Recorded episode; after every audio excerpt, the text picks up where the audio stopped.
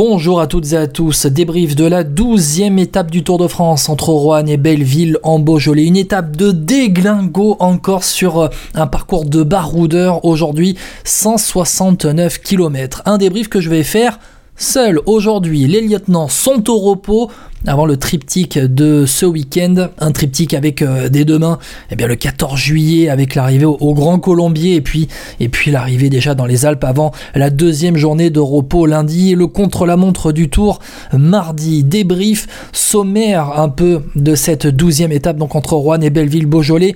Avec euh, eh bien on va commencer directement par le podium de l'étape, le podium, allez mon podium de l'étape aujourd'hui, eh bien c'est Cofidis. Encore une fois Cofidis euh, qui remporte une victoire étape encore une fois à l'offensive.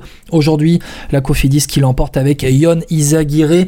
Après la, de, la victoire d'étape lors de la deuxième étape, c'était la victoire de Victor Lafay au début de ce tour à Saint-Sébastien. Le deuxième point, c'est le départ d'étape. Le départ d'étape, un départ de zinzin encore une fois, où euh, eh bien, euh, les favoris, les prétendants à l'échapper se sont livrés une énorme bataille pour euh, eh bien, arriver à cette forme finale de l'échappée où finalement eh bien, on a eu allez, une quinzaine de coureurs, 12-15 coureurs donc dans cette échappée qui s'est disputé la victoire à Belleville en Beaujolais. À 80 bornes de l'arrivée, c'était à peine une trentaine dans le groupe maillot jaune, on en parlera dans quelques instants. Et puis, et puis le troisième point, allez, ça va être la jumbo à l'avant qui euh, tente de mettre de mettre des mecs à l'avant avec bah, notamment Tige Benoît aujourd'hui qui était dans cette échappée et puis on parlera allez très vite fait euh, des Français aussi qui figuraient dans cette échappée du jour.